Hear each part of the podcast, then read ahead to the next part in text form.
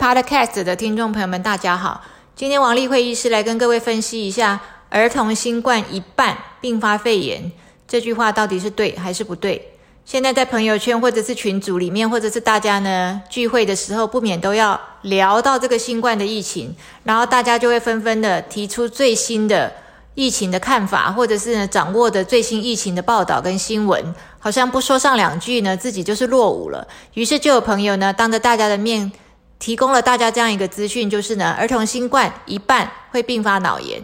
那这句话听起来就吓坏了这些有孩子们的家长嘛，因为这个看起来这么严重的事情，如果并发脑炎，就算后来有救回来，觉得好像脑子也会受影响嘛，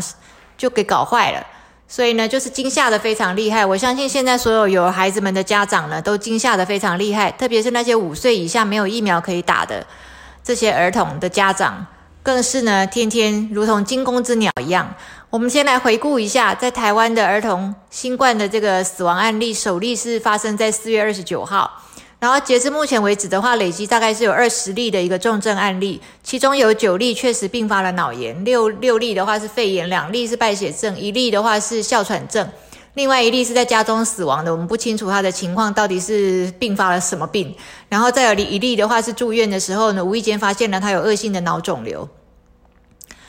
那你说对啊？那你说二十个的重症，其中有九例都并发脑炎，那这个不就是将近一半吗？所以不就是儿童新冠有一半并发脑炎吗？哦，这是完全不对的。这个重点是呢，重症这两个字是儿童新冠的重症患者将近一半并发脑炎，并不是儿童新冠所有的阳性患者一半并发脑炎，这个差距是天壤地别。因为呢，在儿童新冠呢。它的中重症的比例其实呢是一万分之二，也就是说呢，儿童新冠阳性它不见得会发展成为中重症啊，因为在国外的报道里面知道这个新冠病毒它就是要结合到这个 ACE 接受体接受体嘛，那儿童的 ACE 接受体其实很少，那再来的话就是因为儿童的免疫不成熟，所以儿童呢在感染了新冠病毒之后，它引起的免疫风暴也很少，所以它并不是这么容易的会发展到中重症。那确实，在台湾呢，重症现在是二十例，然后死亡重症里面的死亡啊，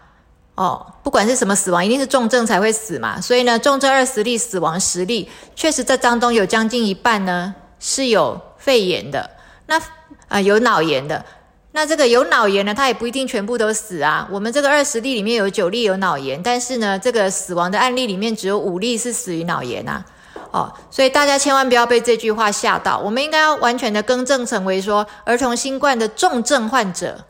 一半并发脑炎。但是我们要再强调一句，重症它的发生率其实不高，中重症的发生率就是一万分之二。然后呢，整体的这个死亡率的话呢，是十万分之二到五。所以呢，儿童新冠的死亡率也并不高。现在怕的是这个重症里面。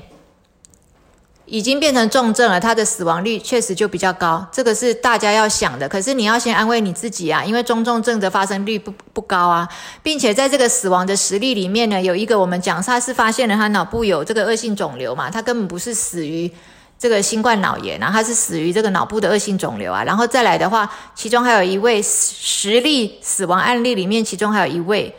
他这五岁的这一位患者，他其实是因为他先天性就有这个肌肉系统的疾病啊，所以他身体也确实是有比别人弱一点，所以他才会重症嘛，然后才会死亡嘛。然后我们再看到就是呢，二零二一年、二零二二年，其实呢，在这个国外的医学期刊就已经都发现了有儿童新冠造成脑炎的这种现象。那么二零二二年的一月份这一篇呢，啊，三月份这一篇，他当时呢是去认为说一个推论就是。Pediatric autoimmune encephalitis，就是说呢，它是因为新冠病毒感染之后，然后诱发的免疫，这个免疫呢，去攻击了自己的脑，所以它是一种自体免疫性的脑炎。那不过台湾的医学家跟科学家是认为呢，可能不见得就是只有自体免疫风暴这个问题，而可能是这个病毒直接呢就穿过了我们的血脑障壁，直接进到脑里面，然后引发全脑的发炎，全面性的发炎。那这个跟肠病毒就不太一样。我们在一九八八年、一九九八年啊，一九九八年的时候有一个很大流行的一个肠病毒啊，呃，当时的话呢是死了七十八位儿童啊，这这算是一个非常大的一个事情哦。那这个七十八位的儿童呢，呃，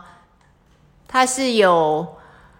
呃这个肠病毒七十一型嘛，哈，然后他这个出现的是这个脑干脑炎呐，它比较不是这个整个脑发炎，所以呢，这一次这个。呃，儿童新冠的这个脑炎比较像是流行性感冒这种流行性感冒病毒造成的脑炎哦，整个脑都发炎，然后造成脑的水肿，跟一九九八年这个肠病毒呢不是这么像，但是呢，它这个呃严重的情形是差不多，因为当年呢，其实全台湾有十二万个得到肠病毒啊，然后四百零五个人重症，七十八个人死亡，它在这个重症的死亡率是已经高到了。百分之十到百分之二十五哦，这个重症的死亡率是高了哦，但是整体的死亡率是不高，仍然是维持在万分之六左右。然后我们来看到呢，除了这个之外呢，大家还会关心的一点就是，呃，这个。重症的这个症状到底是什么？家长要特别去注意这个重症的症状嘛？当然，如果是意识不清，这个是最最需要注意的。再就是可能是高烧啊、昏睡啊、呕吐啊、头头痛啊这一些哦。那再就是它会发生抽搐，然后发生这个走路不稳的现象。那么在这个疫情指挥中心，他们也给了大家一个临床指导，就是如果你的体温超过四十一度，意识也不清楚，有呕吐、有头痛、有昏睡。然后必须要是持续性的哦哦，然后再来的话是发生抽搐跟步态不稳。那为什么说要这个昏睡、头痛、呕吐要是持续性的？因为你你偶尔你感冒不舒服，你也会吐一下啊，所以你不要先自己吓自己吓得太厉害，保持一个警觉性，但是不要过度的惊吓。再来，我们看到家长们还担心一件事情，就是儿童的长新冠，在 Lancet Child and Adolescent Health 这个期刊里面呢，就有这样一个发表。他们就说呢，一些呃全身性系统的一些发炎啊，包括肠胃的发炎啊、肾脏的发炎、心脏的发炎啊，还有这个血液功能啊、凝血状态的这些状况啊，应该是在出院之后半年之内就会渐渐的消退。但是有三分之一的人呢，他们有一些症状没有消退，就是呢肌肉无力、疲劳，然后这个出现一些心理障碍。那这三分之一没有消失的这些人呢？把它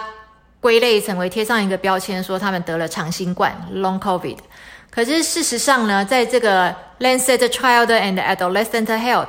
Health 这个 journal 里面，他就讲，其实未必是长新冠哦。为什么呢？因为我们追踪的时间不够长，而且我们没有对照组。会不会呢？其实是有别的原因造成的肺炎，他也有可能出院之后呢，他也会有这个肌肉无力，或者是疲劳，或者是心理。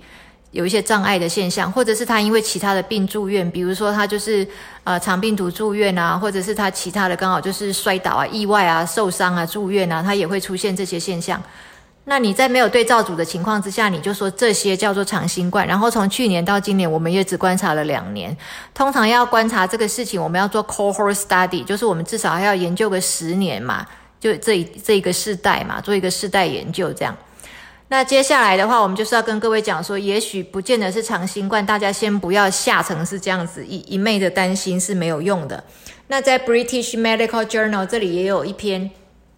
新的报道跟大家讲说，maybe 我们就是 mislabeling long COVID，好，在这个儿童跟青少年的的身上，我们可能贴标签贴错了。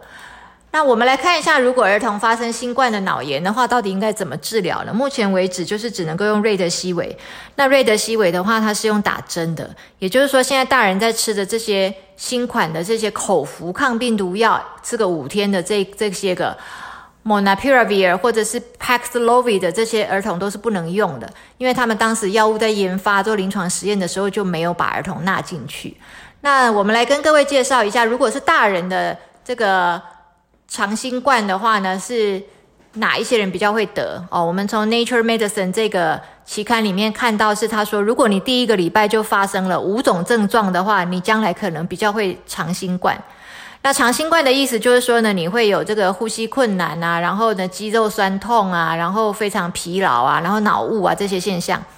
那如果你第一个礼拜会发生五种症状的话，就是你 complicated 的，你症状很复杂嘛，你就比较可能以后会长新冠。那女性也会长新冠。那第一个礼拜拿五种症状呢，首先就是你可能头痛啊，然后在你的声音沙哑，然后你的呼吸困难，然后你的全身肌肉酸痛，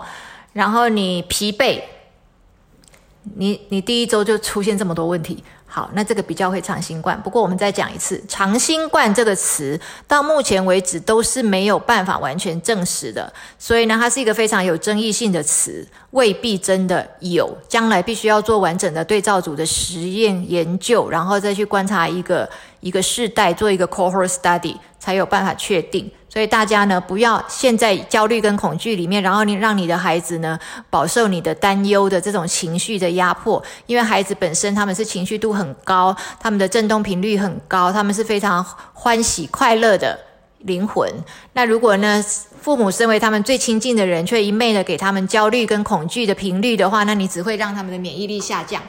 鼓励各位还是尽量的用正向的念力来祝福你的孩子。谢谢各位。